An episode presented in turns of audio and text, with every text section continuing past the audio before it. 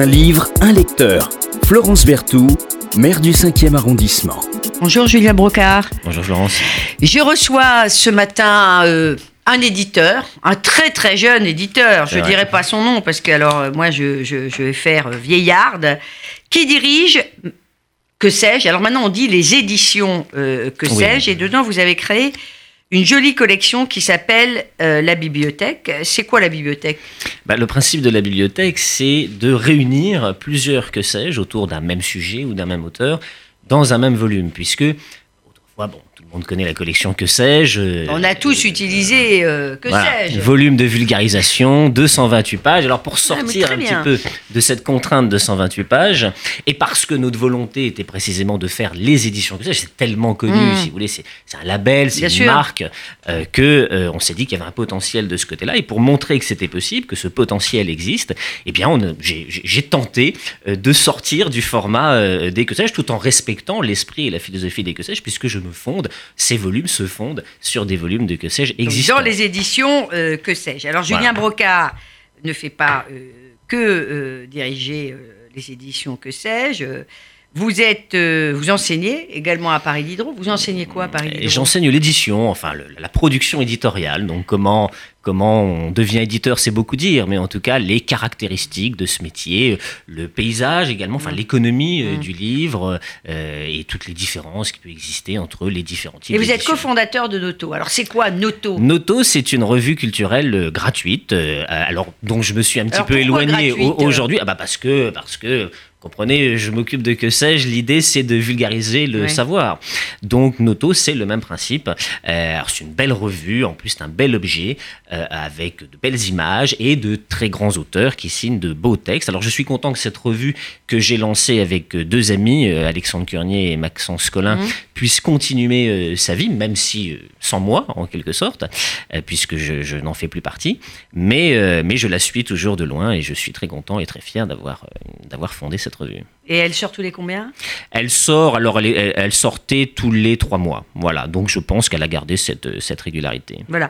Et vous êtes membre, avant de, de parler, euh, de passer pardon, au livre euh, ultra connu, euh, enfin la nouvelle plus exactement, euh, de- avant de passer donc à la, à la nouvelle que vous avez choisie ce matin, donc euh, Sylvie euh, de euh, Gérard de Nerval. Euh, vous êtes membre du Pen Club français. Alors c'est quoi le Pen Club français? Le Pen Club Moi je français, connaissais alors- pas. Hein. C'est vrai? Ah non, je ne connaissais Alors, pas. Je, je- l'avoue, je- euh, c'est un. Bon, mais je ne connaissais pas. J'en suis membre un petit peu par réfraction en quelque sorte, puisque c'est surtout une communauté d'auteurs, hein, pas d'éditeurs, euh, même si tous les gens de lettres en quelque sorte euh, peuvent, peuvent y entrer. Euh, c'est une communauté d'auteurs qui s'attache à défendre la liberté d'expression. Euh, ça a été, euh, au départ, c'est une association internationale, et donc je suis membre de la branche française euh, du Pen Club grâce à mon ami Sylvestre Clancier, qui, euh, qui était Voilà. président du Pen Club, qui est aujourd'hui présidé par Emmanuel Pierrat. Alors, Nerval, Nerval, euh, qu'on voilà. ne euh, présente évidemment plus, Ah, euh, on l'a tous euh, étudié, parfois, J'espère. douloureux- parfois douloureusement, Ah oui. parfois douloureusement parce que la construction de Nerval est une construction qui nécessite un peu d'effort, on n'y rentre pas comme ça. Surtout de, surtout de- Sylvie, de Sylvie, oui. surtout Sylvie, vous allez y revenir. Quelques mots sur ce personnage euh, de, de roman, de roman, parce que euh, finalement tout le monde ne le sait pas, mais Nerval était fou, totalement. Nerval a terminé fou. Alors je ne sais plus exactement une pourquoi. partie, une sûrement partie de sa vie, ben, c'était syphilis lié- ou je, euh, on dit que ça peut, c'est sans doute lié à ce, à la mort euh, euh, de, de, de, de sa maman. Enfin, Ah oui. il y avait des prédispositions, mais Nerval a perdu sa, sa mère Oui, il était très très très. il était, il était, non mais il était tout petit, tout petit, Mm. Euh, et, euh, et il a été victime de, folie assez tôt, semblerait-il. Enfin, en tout cas, Oui, parce qu'il a été recueilli par son oncle. Voilà. Justement, il y a quelques échos dans Sylvie. de crise, de crise de, de, de, de, de- de folie. Et, et ces crises de folie ont aussi inspiré, contribué euh, à inspirer le poète euh, et l'écrivain. D'ailleurs, euh, Nerval est mort pendu, il s'est il s'est- Mmh, suicidé. il s'est suicidé, et il s'est suicidé un an après la sortie des Filles de Feu, qui est le recueil dans lequel euh, Sylvie est sortie. Pourquoi Nerval et pourquoi Sylvie? Alors je me suis permis de sortir Sylvie euh, des Filles du Feu, euh, parce qu'on pourrait discuter de la question de savoir si c'est une nouvelle. bon, ou une nouvelle poétique, ou Oui, un court roman, sûr, peu importe. Euh, mais parce que Je lui-même. suis allée un peu vite en disant non, non, non, nouvelle, mais c'est mais normal. Tout, ça permet de- de qualifier un peu sûr, un genre, on va bien dire sûr, comme ça. parce que. Que très réducteur, Feu- je l'avoue, surtout pour Sylvie. Les Filles du Feu est un recueil de nouvelles, c'est incontestable. Mais euh, euh, Nerval avait envisagé au départ Mhm. une publication à part de Ouais, Sylvie, ouais, donc ça je me suis permis de l'extraire. Et d'ailleurs, les éditeurs aujourd'hui. Il l'exprime. euh, Moi, le- j'ai une le- le édition, le, sortent, livre de euh, poche, le- voilà, qui est le- pas très cher. qui est pas très cher. Alors, je, je- j'ai évidemment euh, les, les- les- les filles de feu, mais euh, j'ai acheté cette édition-là parce que 1,50€, ça prouve que quand même la lecture, on le dira jamais rien. assez, Voilà. c'est quand même quelque chose qui coûte pas très cher. Et de la grande Voilà. littérature. Voilà. Et, et de la très très grande littérature. Donc je Alors, l'ai, je l'ai extrait. Alors à son époque, lui, euh, il pouvait pas en faire un court livre. Donc euh, il s'est dit que ce- elle aurait toute sa place parmi les autres filles du feu. Euh, puis vous savez comment sont les éditeurs. Sûrement que son éditeur lui a demandé euh, d'avoir un, un seul gros volume. Ça m'en parlait pas les éditeurs, cher Julien Brocard. C'était peut-être plus rentable. Éditeur.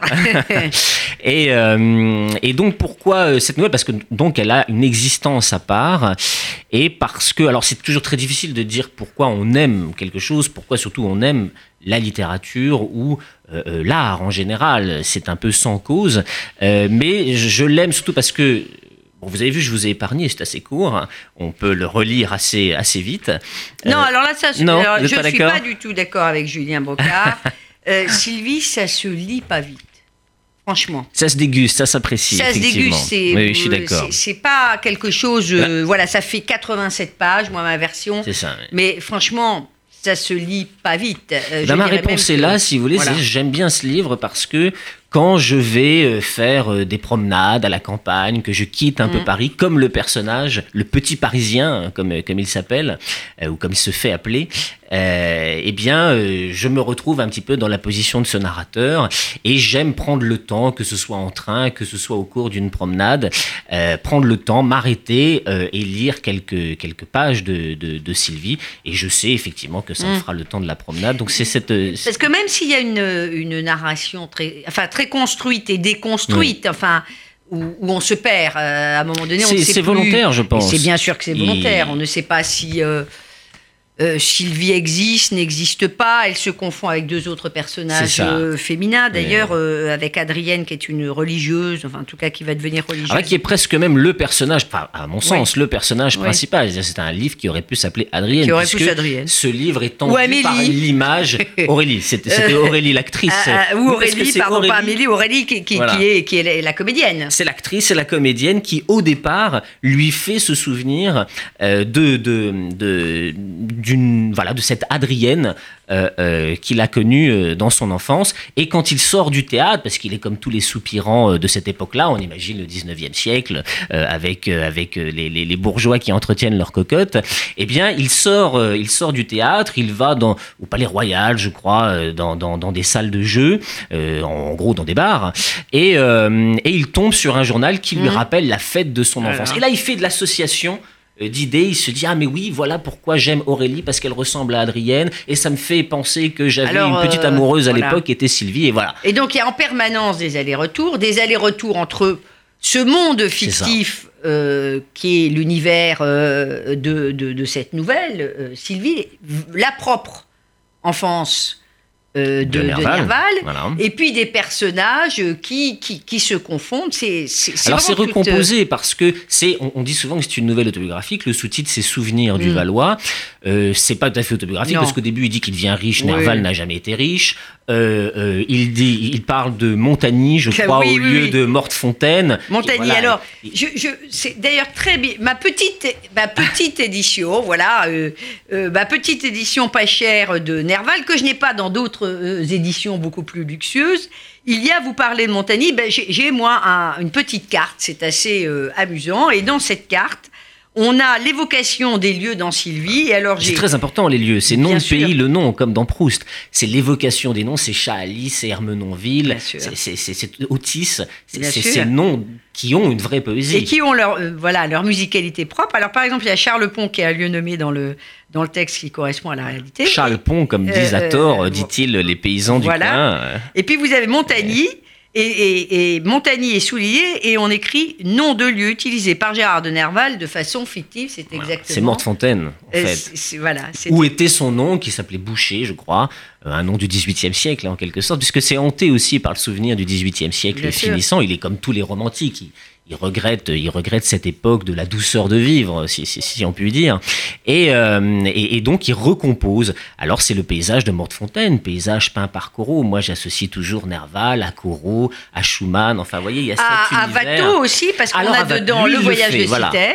Lui, lui, lui c'est Watteau parce que c'est cette image d'un 18e siècle complètement fantasmé. Voilà. C'est Hermenonville, c'est une folie, enfin c'est un château où il y a un, des- des- un parc où il y a des fabriques, des pays, les, les- les- jardins paysagers comme on les aimait à cette époque, euh, qui invitent à la contemplation, à la promenade. Et c'est pour ça qu'il y a aussi le souvenir de Rousseau, Rousseau qui a passé du sûr. temps euh, euh, à Hermenonville, qui a herborisé. Alors Sylvie, c'est un peu ça, si vous voulez, c'est un peu un, un road movie du souvenir, c'est-à-dire qu'on suit ce personnage qui va dans ce, ce pays du Valois retrouver son enfance, retrouver les lieux qu'il a aimés, et euh, il le fait un petit peu comme on herborise, c'est-à-dire en allant chercher des, des, des, des fleurs, des, des, des, des feuilles, voilà, un petit peu séchées par le souvenir, et qu'il espère retrouver Alors, encore plus vivaces. À, à- à Hermenonville, il y a, il y a tous ces petits édifices, ces, ces folies, comme on disait, dont d'ailleurs. Tchoumi s'est s'est inspiré euh, pour euh, bâtir euh, ce fabuleux parc de la, de la Villette, où vous avez Oui, les oui, fameux oui. folies rouges de Tchoumi. Alors évidemment, Mmh, revisité. bien sûr, mais Euh, re- revisité au XXe siècle, euh, et vous avez par exemple le temple de la philosophie pour revenir euh, à Hermenonville, qui Mm. a été, qui avait été élevé- édifié, pardonnez-moi, par le marquis euh, de, de Girardin. Il y a plein de références aussi comme ça. Il y a hein, plein de permanence références, voilà. Alors vous, vous, vous parliez effectivement de, de Watteau, mais il y a aussi, euh, il y a aussi Boucher, il y a aussi euh, Greuze, Mm. l'accordé de village, parce que quand il y a cette scène de, de, de j'allais dire de déguisement, de faux mariage entre Sylvie et, euh, et le personnage, encore une Mm. fois, qui n'a pas de nom en plus. C'est comme dans Proust, c'est pour ça que ça, ça- c'est, aussi très proche, ça, il a beaucoup influencé euh, Proust en, en fait. Euh, eh bien, Sylvie avait l'air du personnage féminin de l'accordé de village de, de Greuze. Alors, euh, lisez ou relisez Sylvie. Faut avoir un petit peu de temps. Euh, c'est pour ça que je disais à Julien euh, Brocard, mon Mais il faut, se, faut se donner. Voilà. faut se le donner, mais on, on peut prendre des petites bribes. C'est court, euh, c'est court, quatre, moins de 200 pages, quelles que soient les, les- les éditions, mais c'est c'est très très construit. Il y a aussi plein de références littéraires à Rousseau, le- la Béatrice de Dante. La Béatrice de Dante, effectivement, oui, parce que c'est une espèce de, de, de plongée, euh, de, descente, de descente des cercles de l'enfer, en quelque sorte. Alors, euh, ce, ne sera pas, euh, ce ne sera pas infernal, mais c'est un petit peu l'idée d'un parcours initiatique, euh, d'une quête intérieure en fait. Mm. Et c'est ça qui est beau. Parce que voilà pourquoi il faut lire avant tout Sylvie, parce que c'est beau, tout simplement, et qu'il faut mettre de la beauté dans sa vie. Alors, euh, euh, quand on a l'occasion de quitter Paris, de retrouver un peu la campagne, il est important d'être accompagné par des gens qui, qui, qui sont un petit peu des éclaireurs, si vous voulez, qui vous donnent des lunettes pour voir la vie, euh, la réalité augmentée. On parle beaucoup de réalité augmentée. Bon, bah, les grands auteurs nous donnent toujours à voir une réalité. C'est une quête augmentée, intérieure. Le disiez. euh, vous le disiez très, très justement, euh, amateur euh, de réalisme authentique s'abstenir parce que dans Sylvie de Gérard de Nerval, les frontières sont toujours floues entre la réalité, Frontières géographiques, frontières temporelles. le passé, le présent. D'ailleurs, on a l'impression d'être sur une barque. On ne sait pas trop si elle avance, si elle recule. Oui, oui, il, mélange comme ça les temporalités entre deux euh, bornes qui sont son départ de Paris, il part par la poste, enfin on imagine en calèche, et, il en revient ensuite. Et entre les deux, il y a le temps du souvenir à mesure qu'il parcourt, euh, qu'il retrouve ses noms euh, de pays. Justement, bien sûr, c'est les souvenirs qui reviennent. Qui étaient- qu'il croyait enfou- enfouis et qui sont qui reviennent profondément voilà Voilà, merci cher euh, Julien Brocard d'être venu nous parler de, de, de- de Sylvie. Euh, un grand, grand, grand euh, moment de littérature, à déguster, mais alors à déguster en laissant vos tablettes de côté. euh, euh, il faut se trouver des petits moments. On, on peut prendre ça dans le désordre, d'ailleurs, même le bal de loisirs, parce que de toute façon, comme on va euh, revenir en permanence sur le passé, que les êtres se confondent, c'est pas très gênant. C'est un, un- un professeur de lecture, c'est-à-dire que pour bien lire Sylvie, et peut-être pour bien lire de manière générale, il faut savoir lire entre les lignes. Voilà. Et Proust disait de Sylvie de Nerval que c'est tout entre les mots, tout entre les lignes. Voilà. Mais Proust admirait euh, beaucoup. Oui, euh, voilà, il en parle, de il en parle pas mal dans Contre Sainte-Beuve. Oui, il l'admirait beaucoup et, et on comprend euh, ce génial, mais le génie, le génie euh, affleure souvent la folie. C'était le ça. cas pour euh, ce Comme pour Virginia euh, Woolf, voilà, comme pour ce pour pauvre. Gérard de Nerval. Mm. Euh, donc Sylvie, que vous avez peut-être dans euh, l'édition, monsieur l'éditeur, euh, qui est Les Filles du Feu. Les Filles du Feu, donc à ce moment-là, ben, Et vous- c'est suivi des chimères, donc on peut parler un petit peu de poésie. Voilà, lisez aussi les douze sonnets des chimères. C'est un, un grand moment, un sommet de la poésie française. Merci infiniment, cher Julien Brocard, d'être venu euh, ce matin. euh, et puis, vous serez euh, également là pour le festival Quartier du Livre Mais euh, du j'espère 15 bien. Voilà, on au commence 22 le 15 mai. mai prochain. Au revoir. Un livre, un lecteur. Florence Berthoud, maire du 5e arrondissement.